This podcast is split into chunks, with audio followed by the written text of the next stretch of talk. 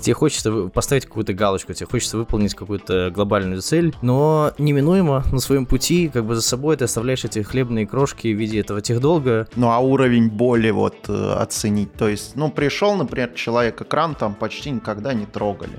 И тут вдруг какое-то изменение пришло, ему вот по итогам спринта ему очень больно. Ну а часто еще менеджеры э, забивают на это, и они такие, блин, у нас э, фичей на год вперед. О каком вообще техдолге может идти речь? Я вот, например, ремонт дома доделать не могу. Это можно считать за мой техдолг? Всем привет! С вами подкаст «Диван». Это легкий подкаст про разработку и около нее, под который можно бегать по утрам, продуктивно кодить, ну или просто лежать на диване. При этом попутно впитывать мудрость экспертов или слушать околотишные истории. Присаживайтесь поудобнее на наш диван, мы начинаем. Всем привет! Сегодня мы встретились, чтобы поговорить на тему технического долга. Я Никита, и со мной в студии Женя, IT-менеджер в Киеве. Привет, Жень. Привет. А также с нами любопытная Алина. Алин, привет. Приветик. И начать я бы сразу хотел с вопроса. Ребят, как вы в последнее время часто ли сталкивались со словом техдолг? Может быть, даже обсуждали? Э, мне кажется, это слово достаточно часто встречается. Даже не то, что слово, а все, что за этим стоит. И у меня такое ощущение, что вообще эта тема такая вечная. Я вот сколько помню, занимаюсь разработкой и это постоянное обсуждение, а как вообще построить процесс стик-долгом, как его сжигать, как не допускать. Тема, мне кажется, супер актуальная, но в тот же момент немного, наверное, холиварная. Да-да-да, я от ребят тоже часто слышу. Ну и в качестве гостя сегодня с нами Саша. Он лидер команды мобильной разработки в Тинькове. Э, Саша, расскажи про свой опыт и поделись, как ты часто сталкиваешься с тех долгом в своей работе. Может быть, как часто ты в последнее время о нем слышал? В общем, тот же вопрос.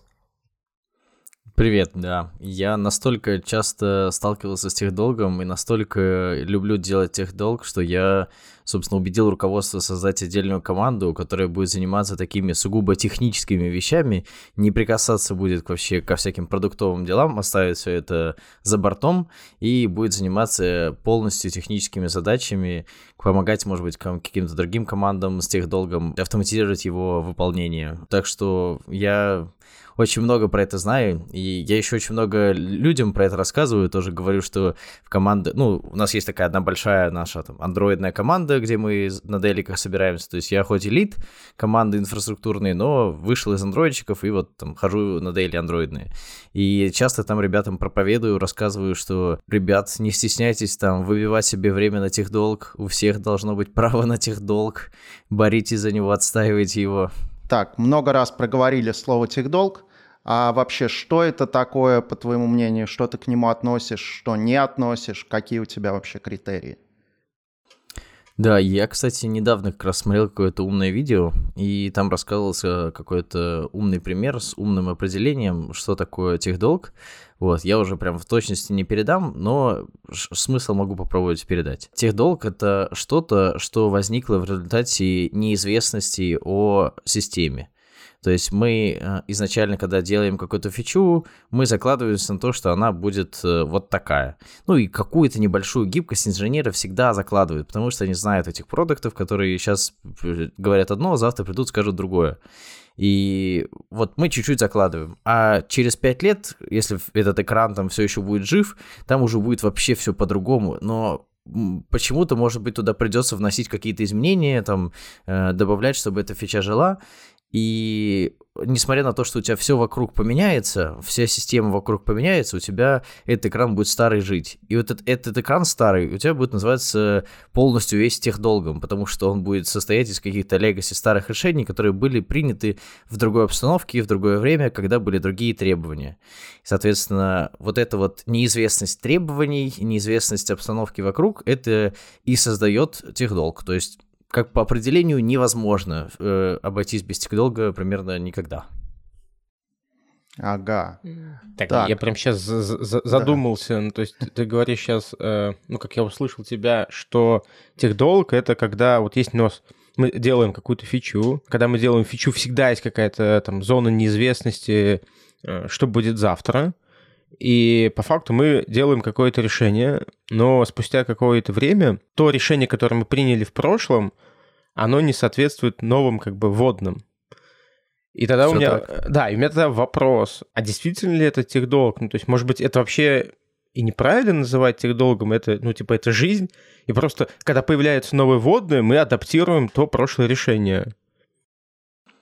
Я думаю, что здесь есть некоторый лак в том плане, что мы хотим, чтобы наши решения были идеальными, наши менеджеры хотят, чтобы эти решения были идеальными, и хотят, чтобы, э, ну, можно было не тратить время на вот какую-то непонятную, неизвестную э, штуку под названием техдолг, и можно было впилить новые фичи, доставлять пользователям ценности, и все было классно.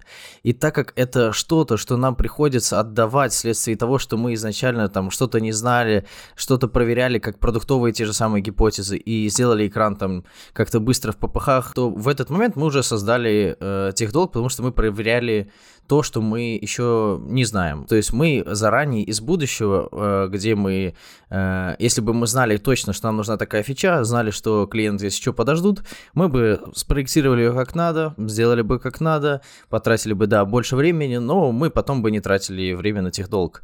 Э, Но так как мы вот забрали из будущего э, это время, то теперь у нас образовался долг вот перед этим самым будущим. Слушай, я, честно говоря, прям в таком ключе, ну, я немножко там, для меня это по-другому было, я сейчас поделюсь, э, как, как я себе Да, представляю это. То есть для меня это техдолг как раз наоборот, когда у нас есть фича, мы при- примерно понимаем, э, что должно быть на выходе, точнее, ка- мы понимаем, как это должно быть, там, там, условно, архитектурно правильно, но мы не до конца понимаем, а действительно сейчас та фича, которую мы запускаем, она взлетит, и те инвестиции, которые надо потратить на идеальное решение, они оправданы. И тогда мы осознанно делаем какое-то простое, возможно, даже костыльное решение с целью, чтобы минимальными усилиями проверить, как ты правильно сказал, гипотезу. И вот если гипотеза взлетает, мы подтверждаем, что эта фича имеет право на жизнь, и она там начинает масштабироваться, тогда как раз вот и появляется вот этот техдолг, когда мы говорим, ну, все, фича-то теперь взлетела, теперь ей пользуются, она масштабируется там на N пользователей, да, и тогда говорим, ну, а теперь надо привести уже в нормальное состояние архитектуру. Вот, то есть мое отличие в, том, что ты сказал, это то, что мы, наоборот, осознанно делаем. Да, действительно, отличие небольшое, и не всегда так получается. Не всегда мы это осознанно э, делаем. Мо- кстати, Иногда может быть, это- да, может быть, да. Да, иногда это происходит э, по незнанию. То есть э, могут э, новички как- какие-то делать какие-то экраны. Я вот, собственно, когда Ага, классно, да, приходил, согласен. я был джуном, и я делал какие-то экраны, вот там избранное, помню, переписывал. Наверное, я был не самым тогда еще хорошим разработчиком, и за мной, конечно, смотрели, но могли где-то не усмотреть. Ну, человеческий фактор, ну, типа, ну, бывает. И я также мог где-то не усмотреть. Так что это тоже порождает технический долг. Мгм. А давай попробуем резюмировать, то есть вообще технически... То есть мы сейчас, мне кажется, даже проговорили больше, из-за чего он может происходить. А вот если вообще просто резюмировать, что такое техдолг, вот прям очень коротко. Я бы прям в одно слово это бы приравнял к слову неизвестность. Мгм. Коротко, коротко. Ну, норм. Интересно, но сейчас вот озвучены были какие-то категории, как будто бы техдолга, мне показалось в вашем таком небольшом споре. Может быть, существуют разные категории техдолга, осознанный, неосознанный, вот что-то в таком духе. Как ты думаешь, Саш? Ну, я думаю, что мы их как раз уже проговорили, что у нас Мгм. есть э, категория осознанного техдолга, это когда мы проверяем какую-то фичу. Я вот видел решение, когда люди через фичи-флаги заводили новые функциональности, которые должны были заведены быть на бэке, а не через фичи-флаги. Ну, типа, добавлялись какие-то новые там параметры. И каждый параметр — это фичи-флаг. И это, как по мне, это ужаснейший костыль, просто это невероятно такое делать. Но на бэке было сделать это в тот момент невозможно в плане того, что не было ресурсов на это. Вот, поэтому это максимально осознанный, а есть неосознанный, когда э, что-то люди делают по незнанию, как э, это может быть незнание как профессиональное какое-то, так и незнание э, каких-то будущих требований, как в будущем изменится какая-то система, какие-то регуляторные требования, еще какие-то другие. Э, вот, мне кажется, такие два основных типа. Мгм. И я хотел бы как раз еще знаешь, накинуть и вот э, порассуждать, Саш, как ты считаешь, а вот, например, мы делаем какую-то фичу, делаем, ну, то есть достаточно как бы там качественно с точки зрения там внутреннего качества, то есть там по архитектуре, там все тесты, все хорошо, сделали, то есть там не то чтобы это прям какой-то технический долг мы там породили, но вот эта фича работает, и у нас в какой-то момент там количество пользователей значительно выросло, и то архитектурное решение, которое было, оно с такой нагрузкой как бы не очень стало хорошо справляться. Как ты считаешь, это тоже технический долг? Или это, или это как бы просто уже некая там задача в бэклоге э, за счет того, что поменялись нефункциональные требования? Хороший вопрос. Во-первых, он такой, конечно, бэкэндерский, потому что в мобилке всегда один клиент, неважно, сколько там придет людей, там всегда один клиент. Но со стороны бэкэнда, да, я согласен, что это, наверное, что-то непонятное. Давай попробуем сейчас э, определиться. Э, с одной стороны, ис- исходя из того, что я говорил выше, про то, что мы, когда мы не знаем, какие нас требования будут в будущем, это уже автоматически техдолг. Но, возможно, это как раз тот самый осознанный техдолг, который мы сделали, потому что мы э, не знали о требованиях системы, и мы вообще просто не могли даже себе представить, что мы вырастем до каких-то таких масштабов, или эта фича будет пользоваться таким невероятным спросом, что, ну, будет столько клиентов. И поэтому мы осознанно закладывались на какое-то меньшее количество там э, людей, которые будут этим пользоваться. То тогда, наверное, это все-таки техдолг, что мы не подумали об этом в принципе вообще, и это создало нам проблему в будущем. Мгм. Слушай, мне, мне нравится такое определение, да. И можно я прям последний вопрос еще вот в части там классификации техдолга, и можно двигаться дальше. А вот, ну, понятно, что мы там, когда разрабатываем, пользуемся различными там фреймворками, би- библиотеками, и поддержание библиотек и фреймворков, там, актуальной версии, это тоже какой категории можно отнести? Тоже как к некому техдолгу, или это просто какая-то отдельная вообще там история, то, что надо выделять время, чтобы поддерживать там в актуальности библиотеки. Ух, это еще сложнее вопросы. Я с каждым разом все сложнее и сложнее вопросы. А, Сложно сказать, давай попробуем просуждать. А, С какой-то стороны, наверное, это техдолг, потому что это касается техники, а, и это то, что мы, наверное, должны по-хорошему делать на какой-то регулярной основе. Я пытался в разных командах вводить этот, э, эту практику на регулярной основе, но чем больше команда, тем э, больше появляется вопросов о том, э, а кто это должен делать. Это должна делать платформенная команда, это должны делать фичи-команды, которые там свои какие-то за библиотеки, за которые они отвечают, а кто должен оставлять, ну, поднимать все, что не принадлежит ни тем, ни тем, и тут возникает куча-куча вопросов. Э, В таких ситуациях э, должен появиться какой-то человек, который такой, ну вот мне интересно это делать, или должно появиться какое-то решение автоматическое, которое это делает, как вот там, в GitHub э, Dependabot приходит, поднимает, он тебе поднимает, если у него все хорошо получилось, а дальше там разбирайся сам, проверяй сам. И эта работа так или иначе точно потребует какого-то времени. То есть мало того, чтобы ты поднял и проверил, что оно, в принципе, все еще собирается, так тебе, наверное, нужно еще и прогнать какие-то тесты, проверить, что э, оно ничего не поломало. То есть это что-то, это точно какая-то работа, на которую нужно выделить время.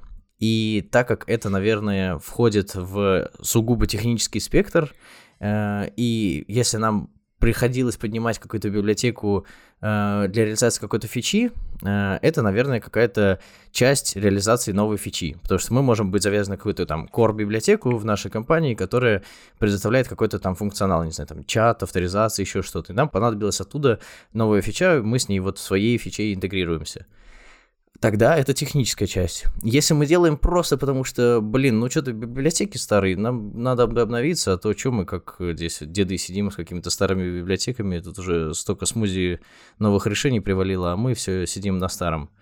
Тогда это уже этих долг. То есть мы это по своей инициативе такие, ой, вот мы хотим обновить, чтобы у нас был в целом современный какой-то код. Вот это, наверное, тех долг. А когда это внутри какой-то фичи, это фи фичи-код. Угу. Ага. А ты проговорил сейчас вот про размер команды, про непонятную ответственность. А вообще какие вот ты видишь роли в командах, которые влияют на техдолг? Это, в моем понимании, не обязательно разработчики. Даже обязательно не только разработчики. Вот. И какая оптимальная конфигурация, на твой взгляд? Ух, э, тоже очень интересный вопрос. По части работы с техдолгом мне очень нравится, когда э, какие-то продуктовые или прожектовые люди очень э, что-то понимают в этом, что они знают, что это необходимо, что это нужно когда-то там делать, и что мы можем этому уделить время, у них есть, у них запланировано, что типа ребятам нужно потратить там 10% нашего времени, нашего спринта на вот какое-то э, что-то, нечто техническое. Он может сам не понимать, зачем это нужно, но доверяет своим ребяткам и позволяет им это сделать вот э, вместо фичевых задач, типа, чтобы у ребяток все было хорошо, и чтобы его фичевые задачки потом в будущем тоже двигались хорошо. Так что первое, самое важное, мне кажется, чтобы менеджеры понимали, зачем это вообще нужно делать, и готовы были выделять время. Они должны понимать, что это для них же самих и делается в основном, э, чтобы их задачи делались быстрее. А дальше, наверное, переходим к разработчикам, которые, собственно, это все реализуют, проводят какие-то там миграции, проводят какие-то там обновления, то есть выполняют этот технолог, пишут э, какие-то тесты, возможно, у кого-то тесты тоже относятся к техдолгу, Такое тоже встречал понимание у некоторых проектов. Могут быть какие-то еще фиксы багов э, технические, какие-то сложные там мобилки, зависимые от каких-то устройств. Это тоже может называться каким-то техдолгом. По-разному все бывает. А насчет других каких-то функций, типа QA и каких-то еще других людей, вот я уже сомневаюсь, не могу пока сходу придумать, э, как они могут быть за это. Ну вот у меня возникают мысли про, про скрам-мастера, возможно, который говорит, что вот, ребята, у нас есть цель спринта, давайте ее добьем. А ты говоришь, нет, у нас надо выполнить там, закрыть какой-то долг, либо мы не должны его оставить. Может, вот такие какие-то вещи. Ну, я думаю, что это входит в категорию менеджеров, э, в том, что я uh-huh. описывал, э, здесь э, очень сложно. Я, с одной стороны, чем больше как бы я нахожусь в позиции менеджера, тем больше я понимаю вот про то, что ты говорил, типа, давайте закроем там цель спринта, тебе хочется поставить какую-то галочку, тебе хочется выполнить какую-то глобальную цель и, ну, обрадоваться тому, что ты чего-то достиг, и там, может быть, зарядить этим команду потом но неминуемо на своем пути как бы за собой ты оставляешь эти хлебные крошки в виде этого техдолга, э, выполняя какие-то задачи не совсем качественно, чтобы быстрее приблизиться к этой цели. Потому что даже в технических командах есть вот это вот, что, блин, нам нужно как можно быстрее поставить э, какую-то ценность клиенту, даже если это клиент внутренний, ну не даже, а в основном это клиенты внутренние у технических команд. И ты хочешь им помочь как можно скорее, хочешь сделать для них решение, которым они могут пользоваться уже сейчас и не откладывать там до завтра, э, чтобы они не тратили еще больше времени на какую-то бесполезную деятельность. И в таком случае, наверное, я вот как больше уже, наверное, менеджер, я бы согласился с тем, что ну, цель спринта закрыть, наверное, было бы правильнее. Вот. Хотя, наверное, я еще год-два назад я бы просто бы супер с собой бы не согласен был бы, спорил бы, разрывал себя в клочья и говорил, что это вообще все не так, ты ничего не понимаешь. Ну да, мы меняемся. А вот смотри, ты проговорил про бизнес, который хорошо осознает э, роль техдолга. А вообще вот если все-таки не понимает, ну действительно люди там часто без технического образования, это больше такие вот направленные на другую сферу жизни, она тоже важна и полезна. Как им проявить полезность их долга, как его продать, как модно говорить.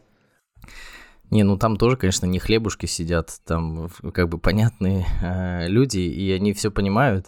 Э, и очень легко это понимается на примерах. Э, ты, если не уделяешь долгое время внимания этих долгу, э, то ты начинаешь замечать, что, блин, а что-то поставка замедлилась, что-то вы дольше делаете все, что-то больше багов возникает. И тут уже обычно, там, если есть проекты, то проекты приходят и говорят, смотрите, мы по метрикам видим, что вот эти вот показатели ухудшились у нас, надо что-то делать. И обычно, я слышал, в таких случаях применяют такое слово, как техдолг, и что-то с ним делают и тогда уже приходится отдавать. Но, то, но вот мы везде сталкиваемся с тем, что это все-таки долг, что мы так или иначе везде залезаем в этот долг. Мы постоянно это берем в кредит, это время из будущего, когда нам придется его отдать. Но мне кажется, вот возвращаясь к нам к началу нашей беседы с Женей, мне кажется, что это даже может быть иногда и хорошо, э, потому что э, так как мы в прошлом, мы не знаем какое-то условие из будущего, мы не знаем наше окружение из будущего, то мы можем сделать удобоваримо достаточно для там, того настоящего, которое сейчас для нас уже прошлое, и в будущем, которое уже текущее наше настоящее, мы можем сделать э, более адаптированное и под прошлые какие-то решения, и под будущее. То есть мы уже имеем больше контекста. Это так же, как и у э, продуктов с их фичами. Типа, они выпустили новую фичу, узнали вообще что-то больше об этом мире, узнали, как с нами взаимодействуют пользователи, и уже обладая хоть какой-то информацией, они могут развивать решения в разные стороны. Они могут убить это решение, потому что сказать, что, блин, оно вообще не подходит, пользователи этим не пользуются. Либо все вообще ресурсы вложить, потому что сказать, что что там вообще миллионы людей, миллионы пользователей, они хотят этим пользоваться и приносят нам миллионы денег. То же самое, по факту, мне кажется, и с тех долгом здесь. Слушай, Саша, хотел, знаешь, э, мы это там частично затронули, ты говоришь, вот э, как, э, собственно, там объяснять бизнесу, что надо делать там техдолг, и ты говоришь, что, ну, это на самом деле там сказывается, опять же, там на скорости поставки, там, да, фичи, там, или количество багов растет. Ну, естественно, как следствие, да, значит, мы должны там замерять все это дело, то есть замерять, с какой скоростью мы там выпускаем фичи, сколько у нас багов. Ну, это, скорее всего, некие такие показатели следствия. Может быть, у вас есть какие-то метрики, э, как, по которым вы понимаете, что именно вот технический долг растет, и как причина, как причина, да, и как следствие, что вот мы замедляемся. То есть, еще раз, э, падение скорости и увеличение багов — это некое следствие, по которому можем понимать, что факт стал хуже. А вот э, что эта причина была связана с техдолгом, как вы это связываете, как это понимаете? Замеряете ли какие, какими-то метриками конкретно техдолг? Ух, снова рубрика очень тяжелых и сложных вопросов. А, и э, это действительно очень сложно как-то подтвердить, замерить и доказать э, прям какими-то явными метриками. Но я вот сейчас подумал, что один из э, наиболее простых способов э, какую-то отсечку хотя бы поставить там в каком-то настоящем или в прошлом, относительно которого мы будем э, мерить, что вообще изменилось, это изменение какого-то подхода. Это вот, допустим, мы на мобилке можем часто менять, э, или там в прошлом мы тоже часто меняли какую-то архитектуру. Как мы будем вообще все делать, как у нас будут все слои друг с другом связаны. И угу. это явный как бы такой звоночек о том, что у нас появился новый техдолг. Типа, если мы изменили архитектуру и приняли, что теперь у нас новый стандарт архитектуры, то старый э, стандарт автоматически деприкейтится, и вот в тот момент, когда мы деприкейтим это, то есть говорим, что это устаревшее решение, мы можем mm-hmm. поставить какую-то отсечку и смотреть, как меняется э, количество багов, количество там сложность э, времени, которое мы там э, затрачиваем на реализацию новой фичи, мы можем мерить, э, как это число изменяется. И скорее всего, там будет прям типа рост, прям будет увеличение количества времени, потому что э, старые экраны никто условно не переписывает без необходимости, там без редизайна или там uh-huh. еще каких-то необходимых вещей. И вносить изменения тогда становится все сложнее, чем больше, э, чем больше написано на новом подходе и чем меньше написано на старом. И вот чем вообще меньше людей остается, которые помнят, что было раньше, э, тем э, сложнее вносить изменения в тот код, тем больше времени требует это, тем сложнее написать на это тоже какую-то автоматизацию. То есть я занимаюсь какими-то вот автоматизациями каких-то решений, и в том числе там какой-то кодогенерации для нового для нового подхода там по архитектуре, допустим. Э, вот мы каким-то пользуемся, у нас принят какой-то стандарт, для него я могу написать код-генерацию. Но делать что-то похожее для старых инструментов уже не имеет смысла. И, соответственно, тот э, старый подход, он остается еще и без каких-то там сопроводительных инструментов, которые там помогут с ним что-то сделать.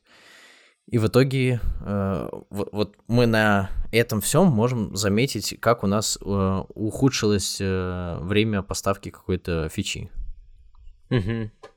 Понял. А вы прям, ну, замеряете как-то там э, в трекере, отслед... ну, то есть вот э, я хочу понять, ну, может быть, какие-то рекомендации даже, как вот ребятам, где, как это лучше замерять, как часто это вообще там анализировать? Или это все-таки там тоже по каким-то ощущениям, что вы там сами замечаете? Блин, кажется, вот мы здесь прям стали дол- дольше времени тратить. К сожалению, в моей команде прям мы этого не замеряем еще. А, для этого нужно написать какой-то прям инструмент, чтобы это делать. А, есть разные там как-то способы, как это сделать, но у нас пока там были более приоритетные фичи, и мы в целом успевали этих долг делать чаще. Но есть другая команда, которая написала для этого прям инструмент, и они очень классно это отслеживают. То есть они берут какие-то метрики, условно раз э, в день ночью там проходит со скриптом, смотрит все аннотации deprecated, э, ну, заранее какие-то захардкоженные какие-то примеры, кого как делать плохо. Э, то есть по регэкспам поиск каких-то плохих слов, условно. Потом выгружают это все в какую-то систему для складывания метрик, и потом в графане подцепляются к ней и строят графики. Как у нас меняется количество там недопустимых каких-то решений, устаревших решений, плохих слов, на которые там наш э, скрипт стригерился. Э, в общем, э, какой-то список данных о том, как меняется наша система. И так как мы вносим изменения каждый день, много людей над этим работает, над этим проектом, мы можем видеть прям очень хорошую динамику, в прирастает оно или уменьшается. Если оно прирастает, uh-huh. то мы можем сделать даже такую штуку, как э, блокирование, допустим, мержа, э, если у нас э, ты что-то добавил из старого, что-то написал, там, не uh-huh. знаю, там, в Android, допустим, что-то написал на Java, или в iOS написал что-то на Objective-C, что-то новое написал, ты такой, типа, зачем ты это делаешь? Мы так уже не делаем, и прям можно блочить MR и говорить, что так не надо делать. Или заиспользовал какой-то старый подход э, на новом экране, ну, потому что ты что-то не знал, допустим. Вот чтобы предотвращать такие случаи, мы, собственно, э, можем написать какие-то автоматизации на основе тех метрик, которые у нас есть, и мы можем понять, что нам вообще это нужно на основе, собственно, всех этих метрик. Ну, вот это вообще классная штука, ну, типа, quality gate такие, да, настраиваешь, да. вкладываешь, mm. чтобы бездушная машина там сама как бы Била контролировала и не допускала, да, там. А это вообще очень классная штука. Я как-то общался на, на конференции с одним чуваком интересным, и он говорит, что нужно писать как можно больше таких вот бездумных э, машин, да, да, и да, да. потом валить всю вину на них. Типа, это не я плохой, это вот машины, они говорят, что так плохо да. делать. Ты, ну вот, ну а что делать? Ну вот машины не пропускают, ну вот, ну придется починить, ну ладно, блин, давай чинить. Ну, я прям плюсую, я прям плюсую за это, потому что ну, мы как, как ни крути, мы люди, мы склонны там, блин, а, ну сейчас я разочек, тут прям надо... А тут как бы, ну все, Маша, она тебя стимулирует как бы просто поддерживать всегда как бы в том необходимом минимальном качестве. И это вот этот континуус, непрерывность, да, то, что ты каждый раз как бы э, не допускаешь там ухудшения, это прям круто. Я прям за это плюсую. Да, я даже наш пример расскажу. Он сейчас тему мы когда внедрили у себя Quality Gate по там, покрытию тестами и стали его постепенно задирать, просто раньше как-то люди такие, ну, не написали тесты, ну ладно, как будто бы они не нужны. А сейчас пришла машина сказала, ну нет, пиши, и тестов стало больше. Вот. Ну ладно, смотри, ты говорил про изменения архитектурные, про какой-то старый подход, возможно, но одновременно же происходит там обычно не одно изменение, а несколько каких-то вещей. Здесь новый подход, тут, там, и остаются там какие-то классы, где вот одна вещь неправильно сделана в другом классе, другая. Как э, приоритизировать вот эти штуки? как э, вот понять, что мы вот это вот изменяем, а вот это вот мы пока не трогаем, пускай старые там экраны, как ты говорил, остаются на старом подходе и бог с ними. Э, я думаю, что здесь э, сравним подход с человеком и с его болячками. Что больнее, то и приоритетнее. Вот э, болит у тебя зуб, то, наверное, ты пойдешь чинить зубы, а, а не какой-нибудь синяк на ноге. Вот, ну, чем более страшно, тем, чем больше последствий как-то имеет, чем больше боли оно в текущий момент приним, э, как-то причиняет, то это и приоритетнее. Угу. Ну а уровень боли вот э, оценить. То есть, ну, пришел, например, человек, экран там почти никогда не трогали. И тут вдруг какое-то изменение пришло, ему вот по итогам спринта ему очень больно. Но как будто бы этот экран снова будет э, мертвым еще долго. Да, хорошая тема. Э, это, наверное, не показатель. И у нас есть такие, да, экраны, там, э, которые живут уже много лет и которые даже и трогают периодически, но все еще не переписывают, потому что это не имеет бизнес-ценности. То есть мы не часто туда вносим изменения, там, если условно раз Э, в несколько месяцев ты вносишь свои изменения, то, ну, не критично, если они особо такие какие-то слабенькие, маленькие, потом когда-нибудь выделим время. То есть я думаю, что нужно отталкиваться от каких-то ближайших целей и ближайших планов. То есть по-хорошему у какого-то бизнеса должны быть э, планы на год, э, как минимум, и дальше команда должна знать о планах там на год и на квартал. И если мы знаем, что у нас там в этом квартале э, требуется изменение в какую-то систему, или там в следующем, и мы знаем планы на следующий, э, мы можем заранее взять какие-то задачки, которые улучшат нам там, подстелить тебе соломку, так сказать. Э, вот, так что я думаю, что если какая-то активная разработка ведется в какой-то части, которая является там техдолгом, то нам нужно брать. Если это изменение там до нескольких раз в месяц, буквально там до трех-четырех раз в месяц, то это, ну, и, и все, типа, в месяц, в смысле, единоразово, то э, э, там переписывать прям оно не стоит того, и лучше подождать, когда вы захотите там сделать какой-то, ну, какой-то редизайн, что-то по-другому переосмыслить. Возможно, вам потом вообще уберется этот блок. У нас вот так был экран еще, который был техдолгом, э, но который мы вообще полностью переписали э, по-другому. Мы там закрыли это все фичи-флагами, АБ-тесты провели, поняли, что типа это классно, и давайте делать так. А теперь тот экран, там можно ничего не переписывать, а удалить все. А мы сделали все новое, все гораздо более простое, меньше куски функциональностью, и все. То есть мы не потратили время впустую на переписывание этого экрана, потому что нам было там несколько раз больно вносить какие-то изменения, зато мы переписали вообще все по-новому, а то просто удалили и даже ну, не тратим свои нервные клетки на, на то, чтобы это переписывать. Ну а тут э, сразу было понятно, что вы перепишете, или как, вот откуда у меня вопрос возникает, как мотивацию разработчика, который спринт страдал со старым подходом, сохранить и объяснить ему, что вот, мы когда-нибудь обязательно там перепишем или какие способы тут применить, потому что, ну, больно-то ему сейчас. Да, менеджеры, кстати, к таким способам обычно и прибегают. Они говорят, ну, мы когда-нибудь тебе в будущем время выделим, ты, ты не переживай, ты вот сейчас пострадал, но в будущем, о, будущее такое светлое и прекрасное, там будет так хорошо. И вот они сидят друг друга, обнимают, рассказывают эти байки интересные о будущем, от каком-то не, не, неизбыточном. И разработчику становится полегче. Он такой, фух, ну вот сейчас отпустила и повторять до тех пор, пока вы, собственно, не придете к переписыванию этого экрана. Или окончательному выгоранию. Ну, если байки кончаются, Что то да. первым? Хорошо. Саш, смотри, мы сейчас поговорили про что такое тикдолг, откуда он там появляется, как там его измерять, э, как связывать там с бизнес какими-то целями. Давай немножко поговорим про то, как это выглядит сам процесс работы с тикдолгом в реальности. Ну, то есть тут, скорее всего, меня что интересует? Как вы в команде там, выделяете время, регулярно или нет? Либо, может быть, вы выделяете какие-то там спринты э, на техдолг? Кто вообще додрайвит эту историю? Кто там занимается? Это фичи команда, платформенная, или у вас там какая-то там коллаборация? Вот мог бы прям чуть-чуть поподробнее в практику уйти? Как это реально у вас выглядит?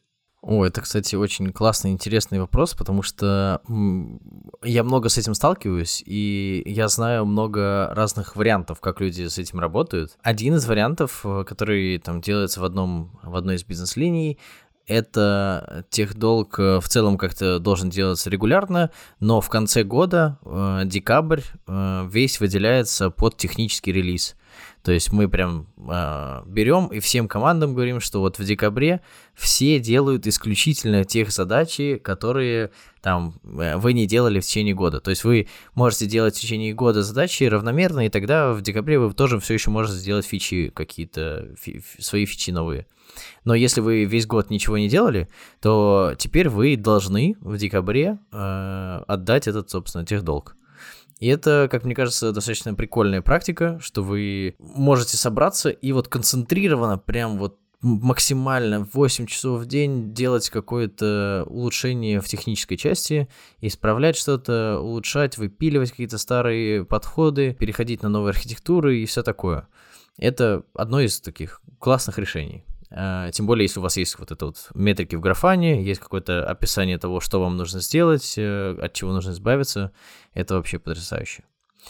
Другой подход — это, собственно, более регулярный подход. Э, хотя бы там раз в месяц э, вы берете 20% от какого-то спринта, не, не сколько у вас там длится, но тем не менее, считается, что 20%, э, ну, обычно до 20%, ну, наверное, зависит от э, технического состояния проекта. Чем более он в плохом, плачевном состоянии, тем больше, наверное, нужно брать.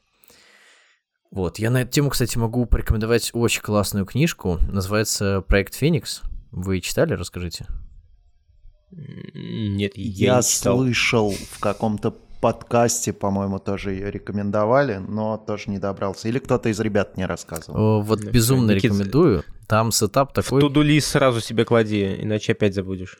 Записать. Короче, безумно интересно, вот как э, с нуля завести какой-то огромный проект э, в prod, э, имея просто разваленное состояние, просто руины вокруг себя.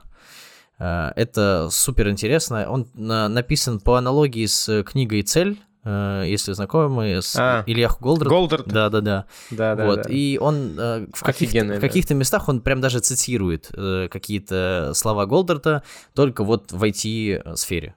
Поэтому очень рекомендую. И если вы исповедуете такой регулярный э, подход по 20% э, в спринт условно или там в месяц, то э, это, наверное, более правильная стратегия, потому что вы в целом не увеличиваете, наверное, правильнее будет сказать, время выполнения каких-то фичей э, вследствие того, что вы заранее э, подстилаете себе соломку и заранее какие-то технически плохо сделанные в прошлом решения относительно нашего настоящего э, вы исправляете как-то вовремя, и тогда вам же лучше жить. То есть как, это как, не знаю, убираться дома. Если вы это делаете на регулярной основе, то будет не грязно. А если это делать раз в год перед Новым годом, то, ну, будет очень больно и страшно. Вот, есть, наверное, такие подходы, mm-hmm. но часто еще менеджеры э, забивают на это, и они такие, блин, у нас э, фичей на год вперед, о каком вообще техдолге может идти речь? И тогда вот действительно бывает такое, что прям годами может не производиться эта уборка, и, ну, я видел, к чему это приводит. К очень плачевному техническому состоянию, к невозможности масштабирования или к очень сильной усложненности масштабирования, к невозможности это сделать как-то быстро, соответствовать темпам, которые сейчас там есть на рынке.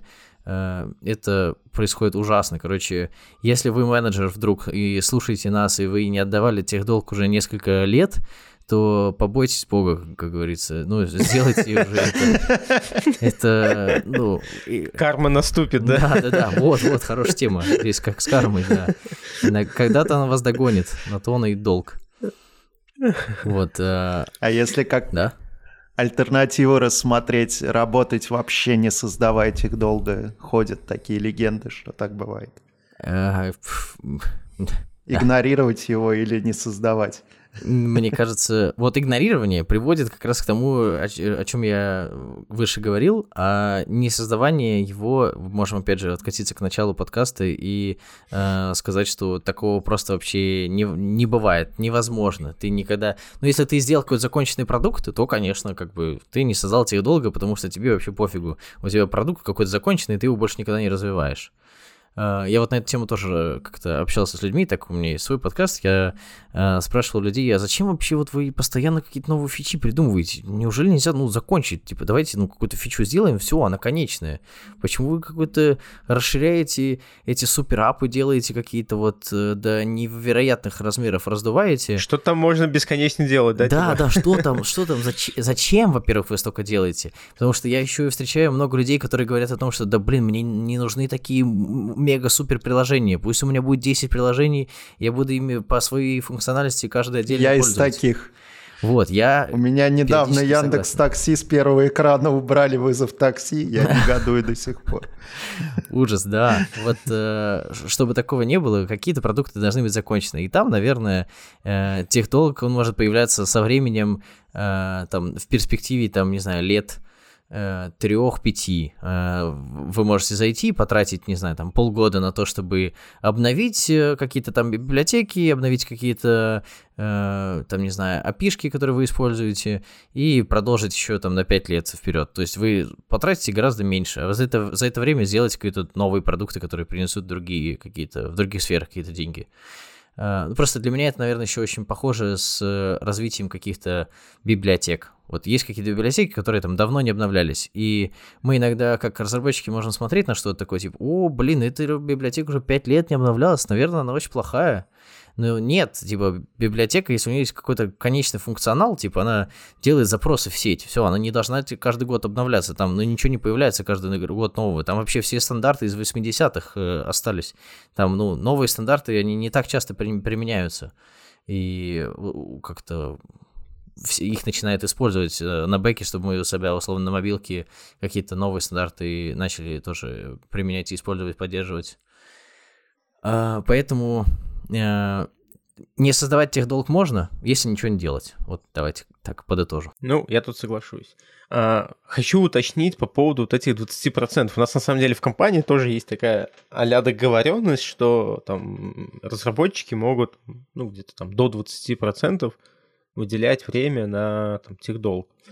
Ну, скажу честно, это какая-то такая цифра, она непонятно, как ее мерить. Ну, то есть вот в реальности мы там даже с, с ребятами обсуждали, с а, разработчиками, ну, говорит, ну вот смотри, как бы, а как вообще там понять? Потому что вот там есть спринт, там, не знаю, там две недели условно, да, там есть какие-то ивенты, там, ну, мы там по скраму работаем, там есть ивенты, связанные там с скрамом, планированием, PBR, там, ретро, вот это все. Потом есть, э, ну, в рамках PBR это то, что ребята еще дополнительно прорабатывают там, бэклог для будущих спринтов. А, есть цель спринта, есть какие-то у них там встречи, какие-то консультации, обучение и так далее.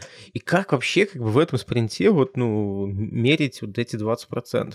Или это просто уже ну, либо, я не знаю, как, как у вас это происходит, либо это прям также вести какой-то бэклог, там, именно с техническими тасками, их оценивать и на планирование там закладывать, что вот 20% мы берем там таск. Вот как, как это у вас происходит? У нас прям с этим как бы есть такая небольшая боль. Это тоже, ну, классика Голдрата, типа, ты должен понимать объем работы, находить узкие горлышки и как-то их, угу. э, э, как-то под них подстраиваться, да, их, их э, перестраивать.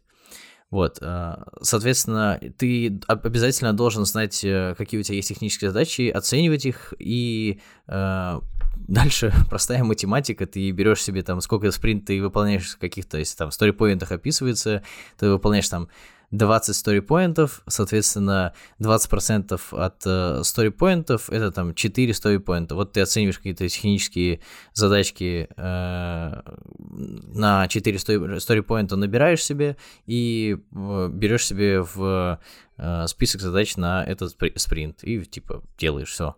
Технические задачи, конечно, должны заводиться. Наверное, тут еще нужно поговорить про то, что нужно создавать культуру заведения этих технических задач, э, о том, что нужно заводить э, тех долг, когда ты его замечаешь в коде, когда ты помечаешь какие-то части кода deprecated, э, ну, то есть устаревшими тебе нужно обязательно в джире заводить какие-то эпики, какую-то активность э, или на вики фиксировать. И тут, наверное, тоже можно еще рассказать про всякие инструменты типа RFC или ADR. Э, наверное, когда это там касается технической какой-то части, именно там изменения mm-hmm. каких-то подходов.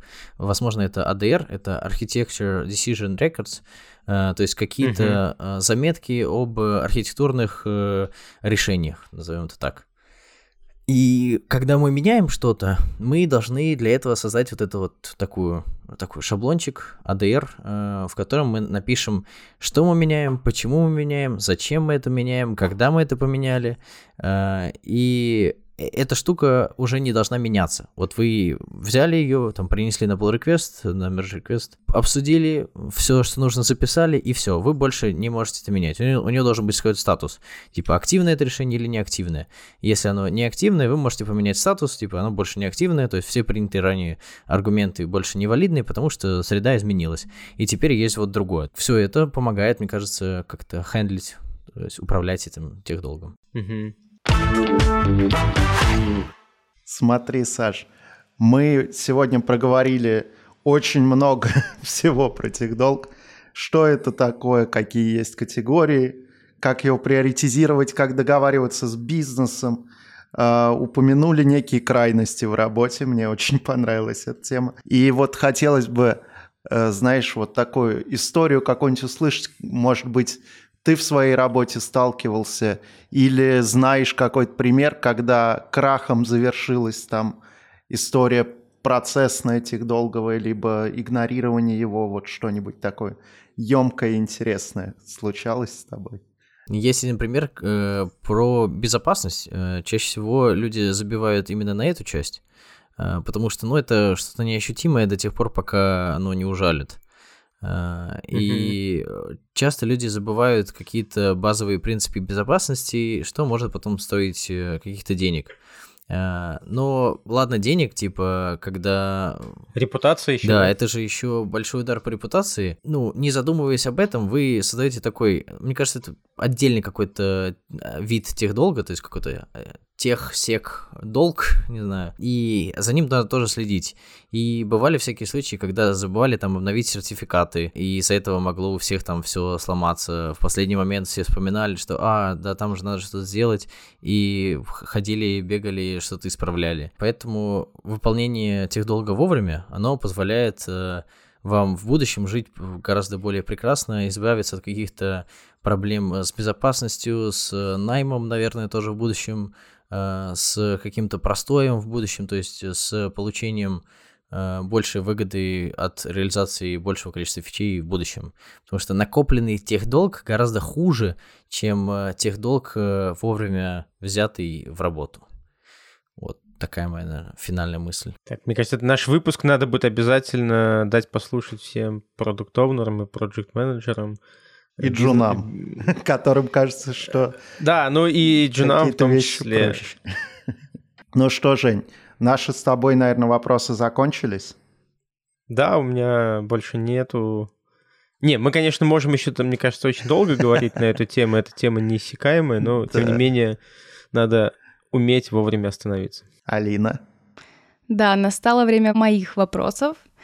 Саш, скажи, пожалуйста, а я, будучи пользователем, могу заметить проблемы вот в работе с техническим долгом? Может быть, как-то его накопление может влиять на работу приложения, которым я пользуюсь?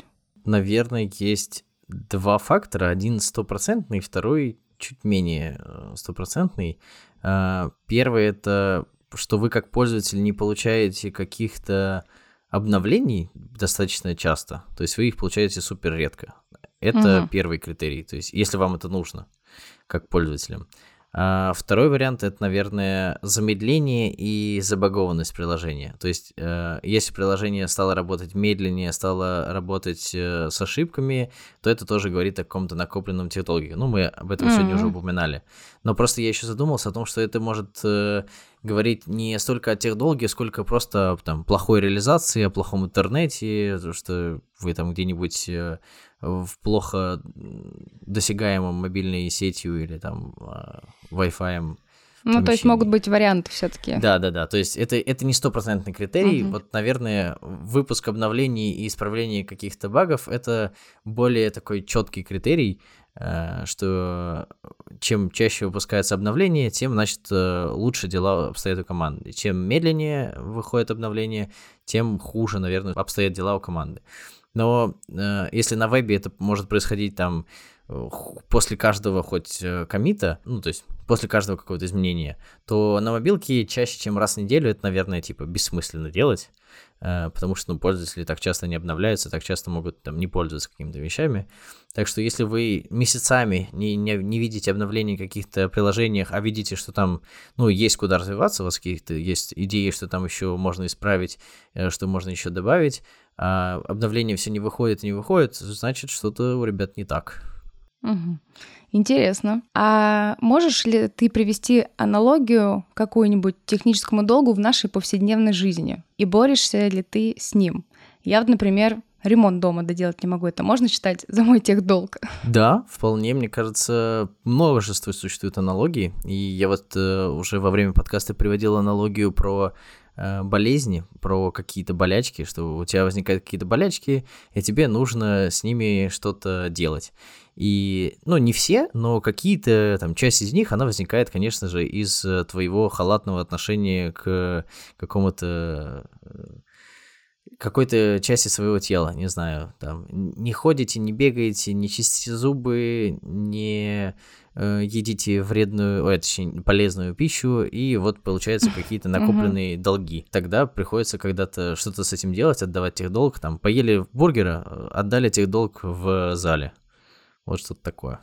Мгм, Мгм. Прикольно. Никит, Жень, у вас есть э, личный такой техдолг? Внезапно я забрала рубрику «Вопросы к ведущему». Ну, мне, мне тоже нравится аналогия чистить зубы. По факту, как бы, если мы вот регулярно, как вот как раз там тоже Саша упоминал, почему хорошо регулярно там уделять время, то есть мы просто там две минуты ежедневно там утром и вечером тратим на чистку зубов, и тем самым мы поддерживаем зубы в нормальном состоянии. Если мы этого не делаем регулярно, то потом последствия могут быть плачевными, ты идешь, это и больно, и много денег, и вплоть до того, что тебе там вырывает зуб, ну и как бы ничего из этого хорошего нету. Мне вот эта аналогия нравится. Есть еще вторая аналогия, это, мне кажется, тоже Саша упоминал ее, это уборка там дома, да. Ну, то есть Мгм. представьте, если мы там, мы каждый день там потихонечку там поели, тут же сразу убрали, то, ну, как бы ты живешь в каком-то порядке. А, я не знаю, там... Ну, или а, пыль- пыль протер раз Ну да, да. Или второй, бы. или второй момент, ты, не знаю, покупаешь какую-нибудь новую вещь, там, ну, у тебя там от нее коробка остается, и ты ее не выбрасываешь, и она у тебя прям в комнате лежит там. Ну, завтра еще что-нибудь купил, там, опять коробку забросил. И то есть у тебя там через какое-то время просто вся квартира будет завалена там э, коробками, какими-то вещами непонятными. Тебе даже, чтобы что-то найти из этого, ну, тебе придется как бы между этими коробками, мусором пролазить, э, очень много времени тратить. Э, И, скорее всего, даже ты ничего не найдешь. Это вот, это, знаете, может, были моменты, когда вот есть какой-нибудь там большой пакет с какими-то мелкими деталями, и тебе надо там что-то найти. И это как бы очень сложно, да? Ну, и здесь вот то же самое. Ну, мне такие аналогии вот как-то откликаются. Да, прикольно. Да, Никит. мне сейчас захотелось пойти позакрывать долги. Неплохо, неплохо. Я вспомнил еще одну аналогию, когда я соглашаюсь не отдавать тех долг, э, когда я соглашаюсь, что это погибнет молодым. Э, Это когда я покупаю кроссы, э, я очень не люблю их потом чистить, каждый раз их как-то салфеточкой протирать, потому что, ну блин, я хожу в них, ну да, они пачкаются, ну такое у них предназначение. Ну я могу раз э, там, в пару месяцев как-то их протереть, почистить, но каждый день я этого делать не хочу. Каждый вечер я это там, не хочу делать. Раз в неделю я тоже не готов на это выделять время. И я соглашаюсь, что э, да, типа они там быстрее убьются, да, я потеряю деньги, но вот такой вот э, э, лайфсайкл этого продукта. Ну, значит, э, куплю новые э, какие-то кроссы, а те э, пойдут в утиль. Ну вот, да. Зато больше кроссов у тебя.